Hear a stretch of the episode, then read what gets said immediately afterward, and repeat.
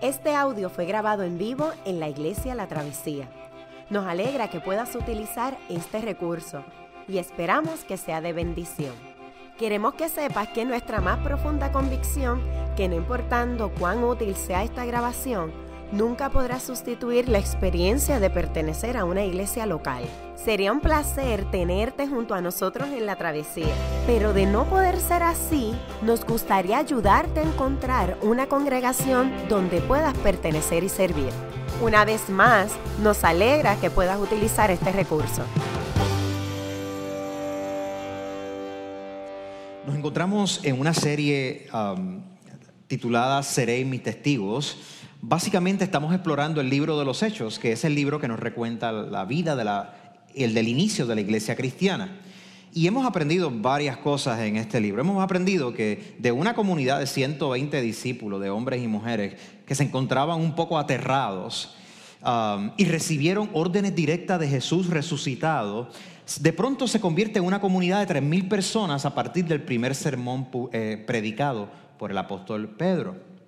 En el capítulo 2 del libro de los Hechos vemos lo que se llama el día de Pentecostés. Viene el Espíritu de Dios, el Espíritu Santo sobre la comunidad de la iglesia y de hombres y mujeres temerosos se convierten en hombres y mujeres y niños y ancianos que de pronto tienen una valentía para, para predicar, para proclamar que Jesús es quien dijo ser, el Hijo de Dios, el Mesías que muere por nuestros pecados y que Dios lo ha exaltado sobre todas las cosas. Aprendimos también que para para esa primera comunidad, para esa primera iglesia, era sumamente importante no inventarse cosas de cómo vivir, sino seguir las enseñanzas de los apóstoles. Era bien importante estar juntos, juntos en armonía, compartiendo el pan en las casas, compartiendo los bienes para que no hubieran necesidad en la, la comunidad de la iglesia. Y comenzaron a aprender que el Evangelio era, más valioso que la vida misma. Algunos dejaron su vida en el camino. Vimos también como un gran perseguidor de la iglesia, el apóstol Pablo, llamado Saulo, se convierte a Jesús porque Jesús se le tiene que aparecer. Era una persona que perseguía a los cristianos, aprobaba que los mataran. Y un día él estaba en, búsqueda de arrestar, con unas órdenes judiciales para arrestar a cristianos, porque él era más religioso que ellos. ellos él entendía que ellos estaban predicando una falsa doctrina. Jesús resucitado se le aparece y le dice, Saulo, Saulo, ¿por qué me estás persiguiendo? Vimos cómo entonces la misión de la iglesia se comienza a esparcir por el Asia. Vimos a la iglesia superando sus propios prejuicios para llegar a otras naciones. Vimos también cómo el apóstol Pablo predica el Evangelio tanto a gente religiosa como a gente escéptica. Ambos necesitamos el Evangelio de Jesús. Y hoy nosotros vamos a ver ejemplos de la iglesia haciendo discípulos en la palabra de Jesús haciendo discípulos en la palabra de Jesús. Yo me acuerdo cuando yo comencé a caminar en la iglesia, cuando vine a la fe, yo no, nací en una, familia eh, inherentemente religiosa, éramos eh, culturalmente católicos, tampoco era una cuestión de que éramos regulares ni nada. Eh, yo me acuerdo que una vez que yo comencé a compartir y aprender de la Biblia, eh, el pastor de la iglesia, el reverendo Antonio López, que había pastoreado la iglesia por 50 años, y su esposa Carmen María, de pronto comenzaron a acercarse a mí y luego de los servicios me invitaban al balcón de su casa.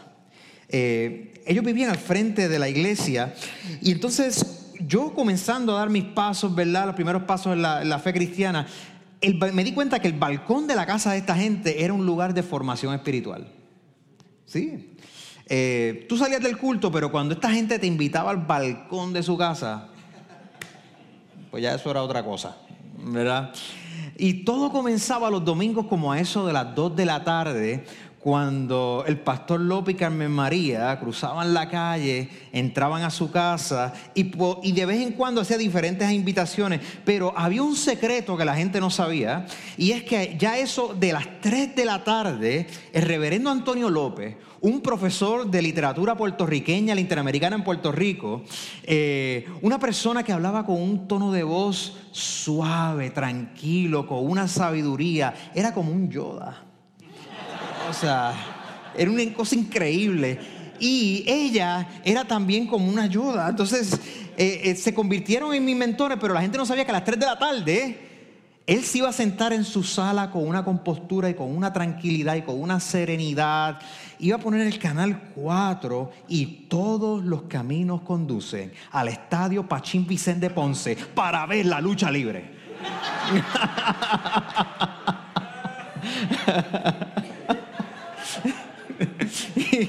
y, él se sentaba tranquilo, con la misma paz y tranquilidad con que predicaba y enseñaba y abrazaba a la gente a ver la lucha libre y de vez en cuando hablaba malo. Y esta es una de las cosas malas que él decía a veces. Él decía, mira para allá, qué bribón. Esa era su manera de hablar malo. Qué bribón. A rato, como media hora después, qué traicionero. Pero mientras él veía la lucha libre, Carmen María jalaba a la gente al balcón. Y yo vi en muchas ocasiones cuando a mí Carmen María comenzaba a cantármelas, ¿verdad? Jovencito, qué sé yo qué, con mucho fronte, con mucho flow, qué sé yo qué. Le decía, que sí, siéntate aquí un momentito, vamos a hablar, vamos a hablar de, de la vida. Y mucha gente no sabía, pero Carmen María, cuando se sentaba a hablar contigo, te veía el alma. Una gente, una gente que son así, y a través de los años, Carmen María fue una de esas personas que veía mi alma. Yo me acuerdo que yo fui a Estados Unidos, estaba haciendo estudios de graduado. Usted sabe, cuando usted está estudiando mucho, ya sea que sea en bachillerato, aquellos que han eh, llegado a estudios, graduados, o si usted tiene éxito en un negocio o algo, cuando usted habla con la gente, tú te echas un fronte porque esa es tu área. Tú como que, eh, alguien te habla de tu área y tú, touch, de eso te hablo yo, de eso te voy a hablar yo. Entonces llegó un punto que yo me acuerdo que, yo estaba como que de la Biblia, bah, tú sabes. Y, entonces ella me sentaba en su oficina, a veces en el balcón, o nos íbamos a una oficina que ella tenía. Y, ¿y qué? ¿Cómo estás? No, yo estoy aprendiendo tal cosa, qué sé o qué. Entonces Carmen María estaba perdiendo la vista. Y entonces ella, yo estoy aquí, pero ella me miraba como por aquí. Y se quedaba así. Ochenta y pico años. Y yo hablándole de todas mis mis logros y todo lo que yo estaba haciendo. Y ella, mm, dime algo, este, y, cómo Dios está bregando con tus actitudes? No, mano, pero, ¿sabes? Este, sí, sí, sí, sí, yo, yo, yo, yo, yo, sé que estás aprendiendo mucho, pero este, ¿con quién estás compartiendo el Evangelio? Y yo, ah, mano, me ve, me ve, o sea, no puedo, no puedo, o sea, me ve. Eh, mucha gente no lo sabía, pero Carmen María era una persona que sacaba a la gente aparte y les hablaba su alma, los formaba, los confrontaba. A mí me confrontó un montón de veces. Y todavía necesito que me confronte y ella partió a los 93 años de edad, hace tres años partió con el Señor. El Señor Jesús le envió a sus discípulos a que fueran gente que equipan a otra gente, que hacen otros discípulos. Um, y eso lo vemos desde el principio, al, final del Evangelio de Mateo, por ejemplo, recordamos estas palabras de Jesús a la iglesia, a sus primeros discípulos. Se me ha dado toda autoridad en el cielo y en la tierra, por tanto, vayan y hagan discípulos de todas las naciones, bautizándolos en el nombre del Padre, del Hijo y del Espíritu Santo, enseñándoles a obedecer todo lo que yo les he mandado a ustedes. El libro de los Hechos está lleno de ejemplos de gente yendo a las naciones, enseñándoles, bautizándoles en el nombre del Padre, del Hijo y del Espíritu Santo, y enseñando a la gente a obedecer lo que Jesús había enseñado. Así que esta parte del libro de los Hechos nos refuerza la importancia de que nosotros tenemos que estar pendientes, que Dios nos ha dado una misión donde quiera que tú y yo estemos, no importa el nivel de educación, profesional, lo que sea, no importa tu trasfondo, Dios nos ha dado una misión de ser sus testigos fieles. Y cierto que todos estamos en un proceso de aprendizaje, pero esa es nuestra misión. Y nosotros vemos aquí, el, texto que acabamos de leer, vemos al apóstol Pablo dándole seguimiento a iglesias jóvenes como nosotros. Somos una iglesia joven. Y, como iglesias jóvenes que necesitaban cuidado pastoral. Vemos entonces eh, a este punto del relato en Hechos, que la gente se está convirtiendo a Jesucristo. La gente está respondiendo al llamado por la actividad misionera de Pablo y de otros. Ahora, Pablo tenía una intención de predicarle a todo el mundo. En ocasiones gente lo recibía y en ocasiones lo recibían, pero lo recibían con hostilidad, ¿verdad? Y vimos el domingo pasado cómo la predicación del Evangelio siempre va a traer un tipo de respuesta. ¿Va a ser positiva o va a ser negativa? Algo te van a responder. Y nosotros tenemos que tratar que la gente responda negativamente porque están escuchando el Evangelio, no porque necesariamente tú eres insoportable. Me ha pasado, lo digo por experiencia, a veces he sido insoportable y después digo, oye, esta gente no, no, quieren escuchar de Jesús. No, mano, no querían escuchar de mí hablando de Jesús, porque yo estaba medio insoportable. Um, pero entonces vemos al apóstol Pablo cuidando a la iglesia local. Vemos al apóstol Pablo preocupado por la iglesia local Pablo se marchó de Atenas este, y se fue a Corintio. Entonces, allí encontró un judío llamado Aquila, eh, natural del Ponto, y con su esposa Priscila. Vamos a ver un poquito más de ellos ahora. Y, Aquila y Priscila introducen un nuevo fenómeno. Pablo llega allí y ya esta gente son creyentes, pero Pablo nunca había llegado allí. Entonces, ¿cómo se convirtieron? Bueno, lo que había pasado es que en el día de Pentecostés, cuando esa primera comunidad viene el, Espíritu Santo sobre ellos, había gente de muchas naciones y en esa comunidad había gente de esa área de Asia. Había gente de, esa área del Mediterráneo. Y cuando Pablo llega allí, esta gente son convertidos. Esta gente conocía de Jesús. Así que eh, Aquila era de, Pontus eh, y, ese lugar Pablo no se le había permitido eh, ir, a, ir a predicar. Así que fue una grata sorpresa ver que, aunque Pablo no había llegado, ya Dios estaba obrando en ese lugar. Por eso es que cuando tú y yo, mm, Dios nos invita, Jesús nos dice, vayan y hagan discípulos, tú puedes estar seguro que cuando tú entras en una conversación con alguien a compartir las buenas noticias de Jesús, ya Dios ha estado haciendo algo. Ya Dios ha estado haciendo algo. Ahora, quizás tú y yo no lo percibamos en el momento, porque no tenemos acceso a la mente de la gente, no sabemos las historias de la vida de la gente, pero ya Dios ha estado trabajando algo con esa persona a través de su vida, concertando esa cita donde tú vas a predicar, donde tú vas a compartir el Evangelio de Jesús. De eso puedes estar seguro. Dios en su providencia había orquestado que el emperador romano hiciera un decreto que expulsaran a los judíos de Roma.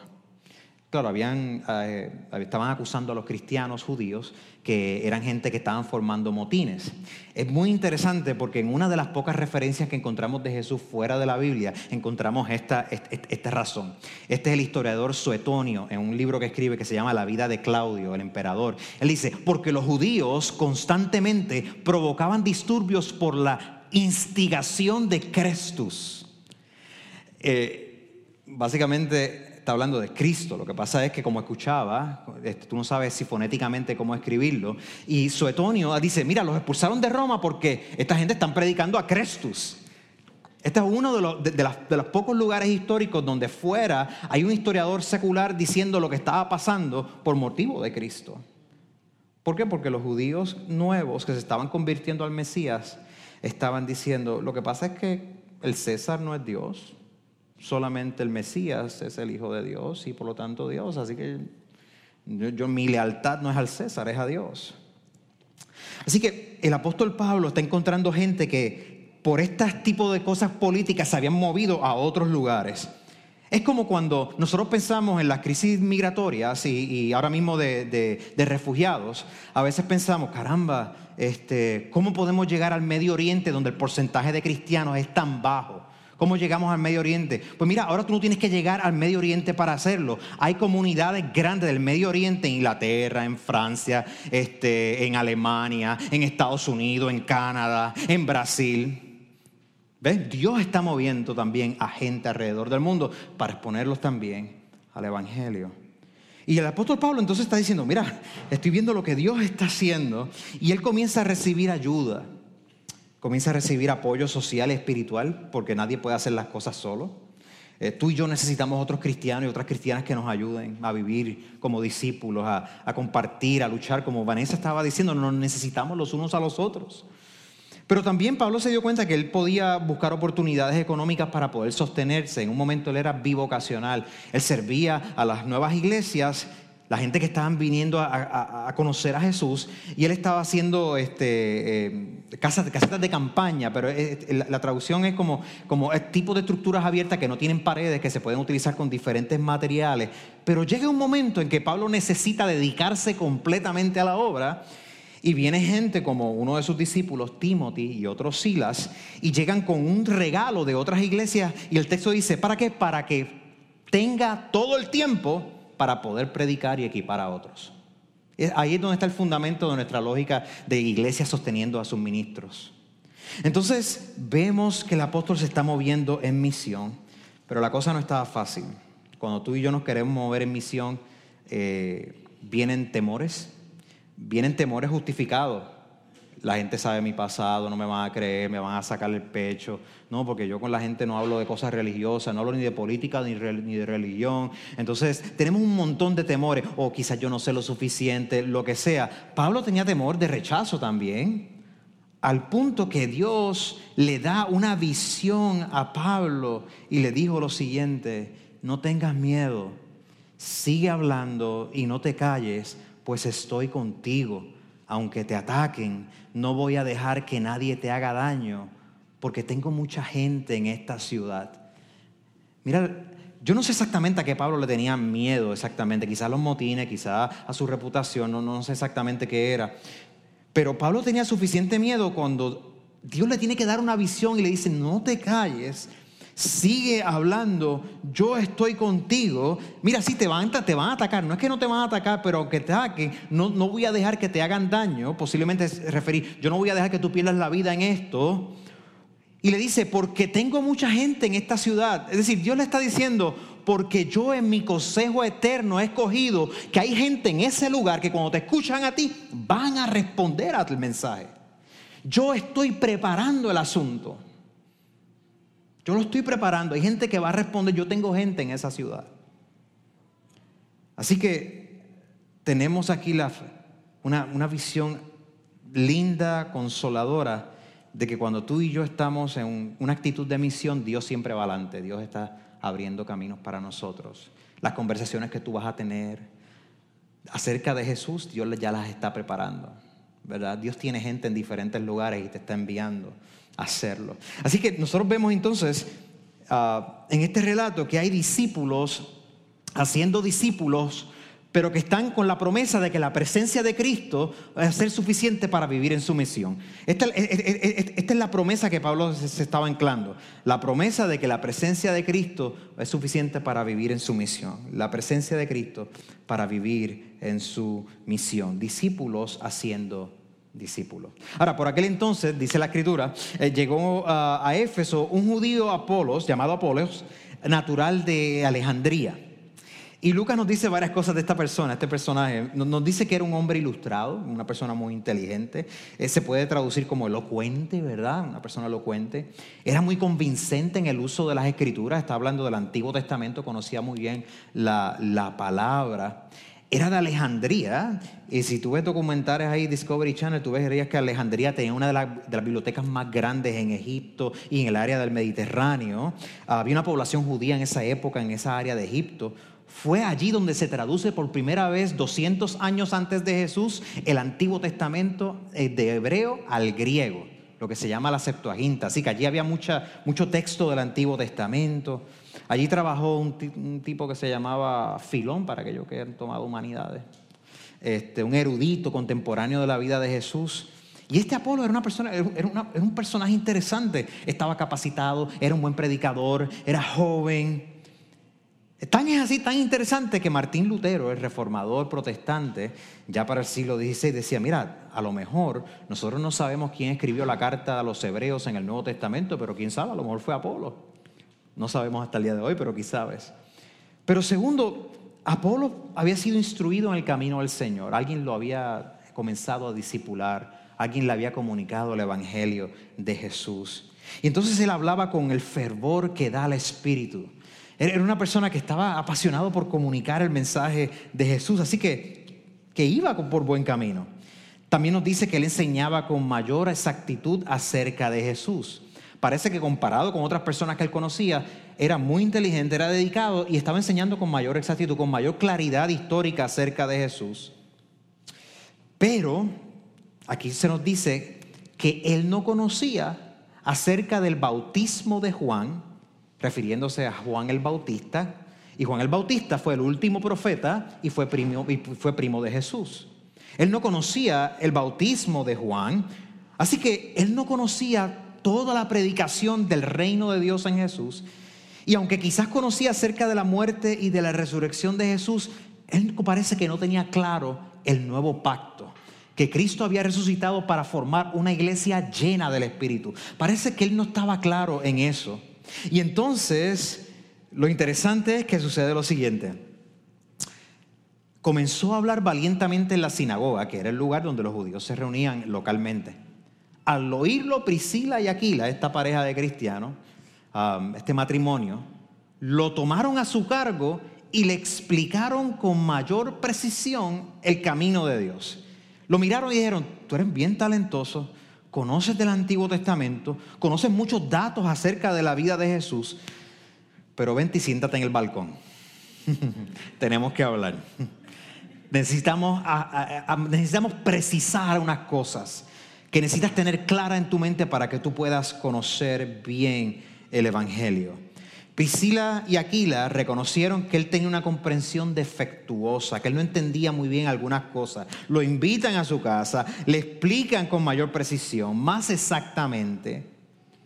Así que estamos hablando de una persona que era cristiana, pero, pero que no conocía un fundamento que tenía que conocer, que el Espíritu Santo de Dios nos sella en el nuevo pacto con Jesús y eso nos da poder para ser iglesia. Y que no solamente nos da poder para ser iglesia, sino que teníamos que ser bautizados en el nombre del Padre, del Hijo y del Espíritu Santo, como leímos al principio. Eso fue lo que le dijo Jesús. Eh, ustedes van a ir a todas las naciones y serán bautizados, bauticen en el nombre del Padre, del Hijo y del Espíritu Santo. En el nuevo pacto que Jesús establece con su cuerpo, con su vida, el bautismo, lo que muchos de nosotros hemos hecho, el bautismo, es la señal de que eres parte del pueblo de Dios. El bautismo es establecido por Jesús y esta pareja de creyentes les dice, te voy a enseñar acerca del bautismo de Jesús, para que tú puedas enseñar en el nombre del Padre, del Hijo y del Espíritu Santo a aquellas personas que vengan a donde ti. Dios nos une a Cristo por el bautismo Dios en el bautismo nos está diciendo que nuestra antigua vida fue enterrada y que ahora somos nueva criatura.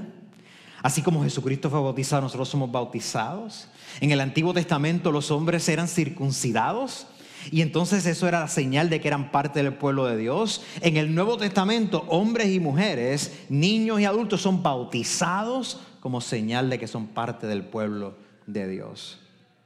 Pero Apolo no sabía esto.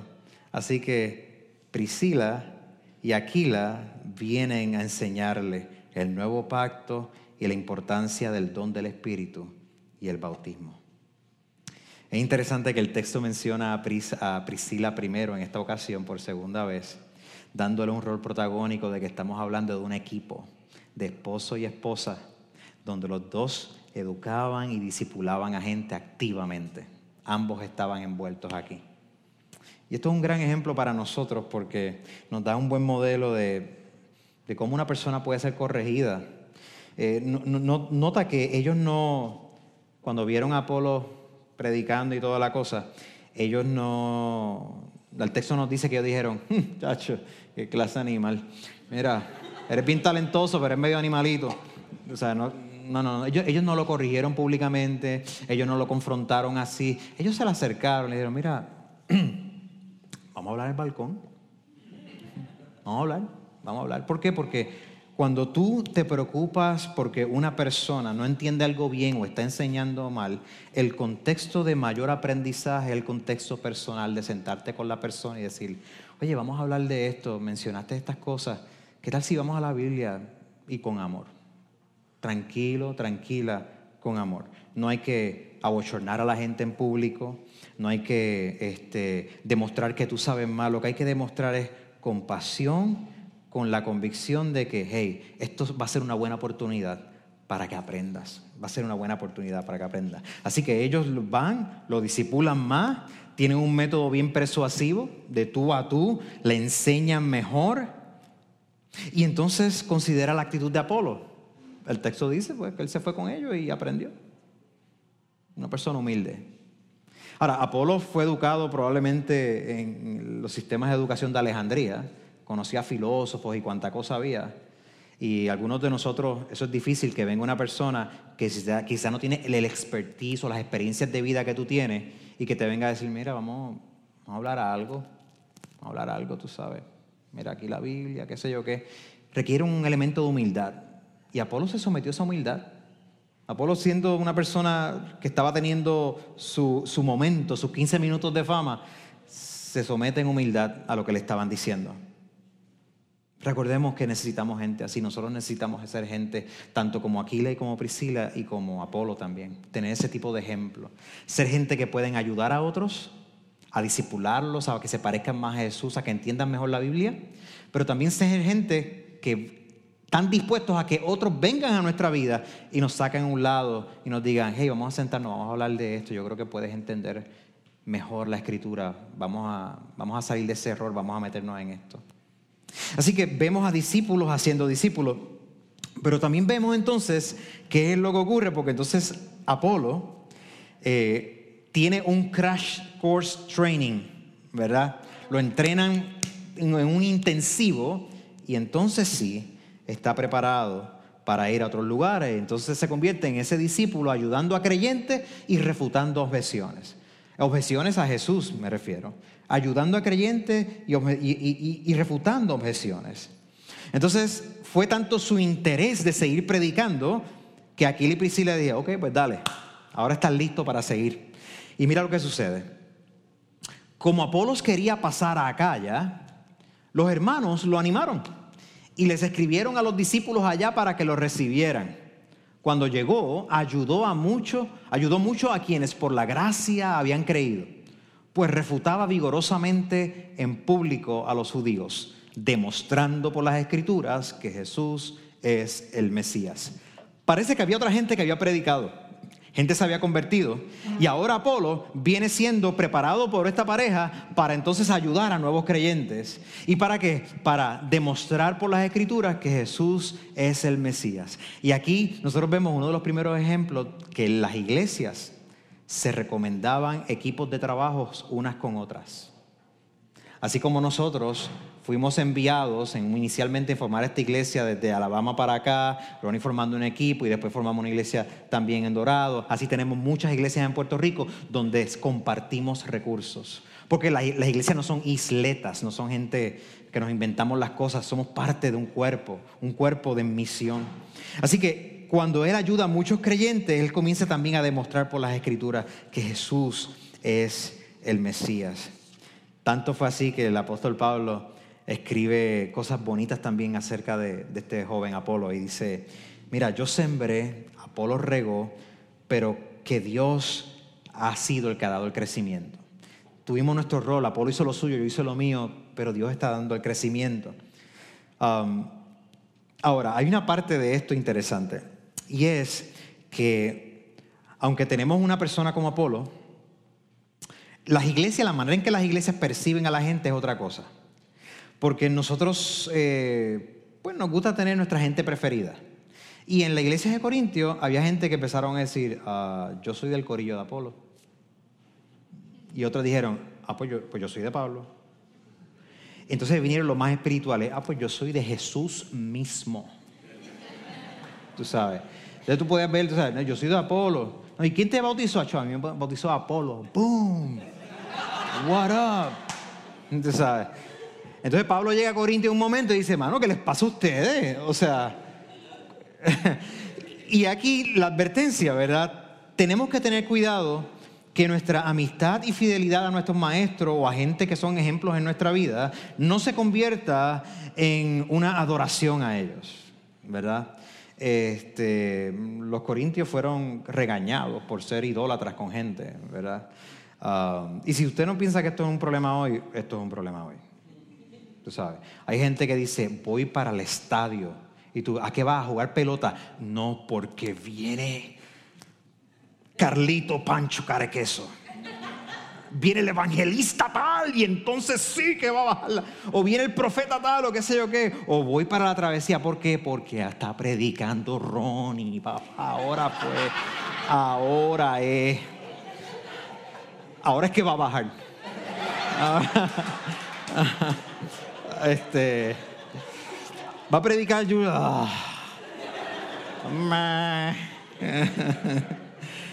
Ah, nosotros tenemos que ser agradecidos de la gente que son modelos, que nos ayudan, que nos enseñan, agradecidos por la palabra de Dios que nos traen, pero solamente adora y venera a Dios, solamente a Dios. Y para Él sea siempre toda la gloria y toda la honra.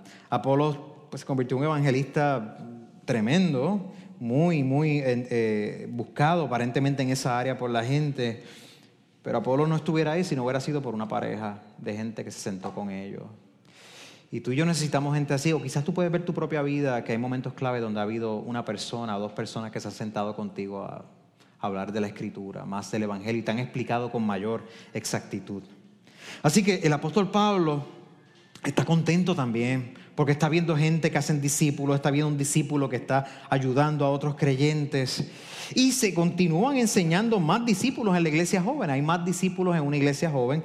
El texto en el capítulo 19 sigue y dice, mientras Apolo estaba en Corintio, Pablo recorrió regiones al interior y llegó hasta Éfeso. Hoy usted día, si usted va a Grecia, usted puede ir a la ciudad de Éfeso. Ah, y allí encontró algunos discípulos, dice, algunos discípulos. Parece que entonces Pablo se encuentra con gente que él piensa que son discípulos y se encontraron algunos discípulos, pero parece que eso era lo que ellos decían, pero en realidad ellos eran discípulos de Juan el Bautista, el profeta que, fue, que era primo de Jesús, y no estaban informados como Apolos estuvo acerca de la vida, muerte y resurrección de Jesús y del nuevo pacto. La primera pregunta que Pablo les dice Um, parece que Pablo se da cuenta de algo weird en su, en su vocabulario, en cómo estaban hablando de la fe. Pablo dice, pero, espérate un momentito, uh, ¿ustedes recibieron el Espíritu Santo cuando creyeron? Uh, eh, eh, no, ni siquiera sabemos, pues tú sabes que es el Espíritu Santo. sabes? Yo no, sé. Ni siquiera sabemos que es el Espíritu Santo. Ah, entonces, ¿qué bautismo recibieron? Uh, hecho el bautismo de Juan. De Juan, mano, el tipo estaba bien duro. Este, y Pablo mira como que, tú sabes que el bautismo de Juan no era más que un bautismo de arrepentimiento. Juan mismo decía que el pueblo creyera al que venía después de él, en Jesús. Y parece que ellos hicieron, oh, ok, esto es algo diferente, esto es algo más específico. Y entonces el apóstol Pablo, en el nombre de Jesús, le pone manos, el Espíritu Santo desciende sobre estos doce, eran los doce que eran casi cristianos, sobre los doce, si ellos tienen un mini Pentecostés entre ellos, una mini unción entre los doce, viene el Espíritu Santo sobre ellos, comienzan a duplicar lo que pasó en Pentecostés, es decir, comienzan a hablar en otros idiomas y comienzan a profetizar, porque Pablo les explicó bien el Evangelio, se los explicó bien. Ahora, quizás hay personas que digan, mira, eso es lo que tiene que pasar hoy siempre, cuando tú te conviertes tienes que profetizar y hablar en lengua. En hechos hay diferentes maneras, en hechos hay gente que vienen a la fe, son bautizados, profetizan y hablan en lengua porque pasó algo directamente de los apóstoles, pero hay gente que vienen en la fe y no se describe que pasó esto, y hay gente que ningún apóstol llegó y son convertidos como Priscila y Aquila. Así que hay una diversidad de maneras en que esto puede suceder.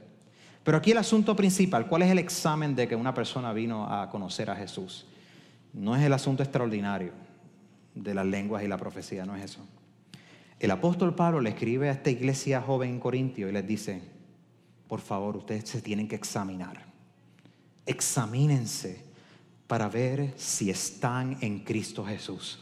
Examínense para ver si verdaderamente conocen a Cristo. Y Él les va a dar un examen doctrinal. Le va a dar tres exámenes. Uno de doctrina, uno moral y uno de experiencia. Doctrinalmente le dice, tienes que creer que Jesús murió y resucitó de entre los muertos. Tienes que creerlo. Pero moralmente le dice, tú tienes que amar ahora la luz, tienes que dejar de caminar en la oscuridad, tienes que amar la luz. Tienes que luchar contra la oscuridad. Ya tú no eres esclavo de tus vicios pasados. Ahora tú estás anhelando vivir en la luz. Ya ahora tú tienes los recursos para batallar la vieja criatura. Doctrinal, moral y tercero de experiencia. Tú realmente puedes decir, el Espíritu Santo mora en mí. El Espíritu Santo me está dando fuerza para vivir y seguir a Jesús. El Espíritu Santo mora en mí. Este es el punto. Tú y yo podemos ser religiosos. Tú y yo podemos hablar cosas religiosas. Puede, alguien te puede decir, Dios te bendiga, y tú le dices, amén. Chévere. Este, y eso no significa que conocemos a Jesús. No lo significa. Por eso es tan importante nosotros ver que en la escritura, a partir de Jesús, nunca ha sido suficiente decir yo creo en Dios. No, yo no soy ateo. Yo soy ateo, hello. Yo creo en Dios. El problema es que la escritura nos dice, sí, qué chévere. También Satanás cree en Dios y tiembla. Y lo odia también. Así que el examen no es si crees en Dios. El examen es si le crees a Jesucristo, el Hijo de Dios, que Él te va a revelar a Dios. El examen doctrinal. El examen es si estás amando la luz y estás odiando la oscuridad. El examen es si tú puedes decir el Espíritu de Dios está dentro de mí y me ayuda en todas mis debilidades. Y estoy siguiéndolo. Me ayuda. Así que el apóstol dice, mira, vamos a vamos a predicar, vamos a vivir el Evangelio juntos. Nos arrepentimos en fe, seguimos a Jesús en fe, el Espíritu Santo está dentro de nosotros mediante la fe. Nos bautizamos como señal pública de que estamos en la fe de Jesús. Mi abuelo es una de las personas que yo más admiro en este mundo. Hoy él cumple 91 años de edad. De hecho, de aquí salgo para Recibo para estar con mi abuelo yo llegué tarde, más tarde en la fe, pero tú sabes a qué edad mi abuelo vino a conocer a Jesús. 81 años. Mi abuelo se bautizó a los 81 años. Una persona virtuosa también, muy moral, era una persona que creía en Dios, así, pero el día que él fue bautizado, él le dijo a la iglesia en Arecibo, me acuerdo, le dijo, llorando, yo lamento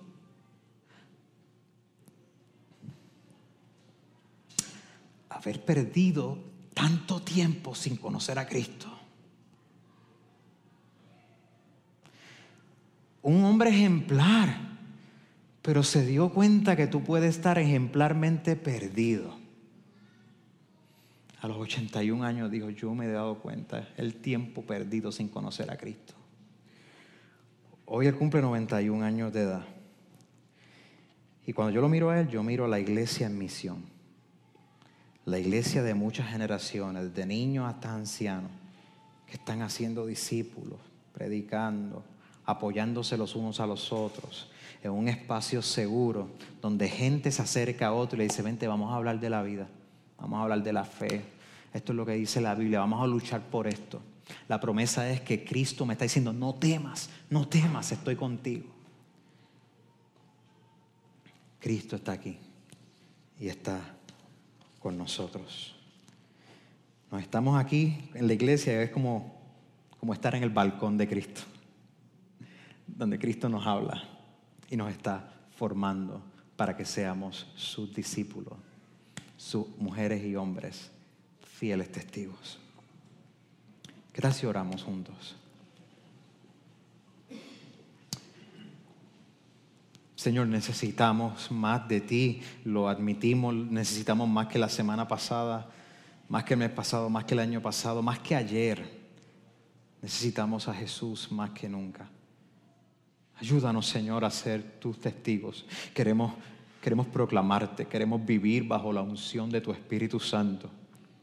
Queremos confesar que tú eres Dios soberano sobre toda la vida. Ayúdanos, Señor, suplico que tu Espíritu Santo selle a cada una de las personas aquí, que llame a salvación, que a otros les recuerde su bautismo como marca de que son parte del pueblo de Dios. Por Cristo nuestro Señor. Amén. Qué bueno que pudiste escuchar esta grabación. ¿Qué tal si la compartes con otros? Recuerda que hay muchos más recursos en nuestra página latravesía.org, donde también puedes realizar un donativo. Dios te bendiga.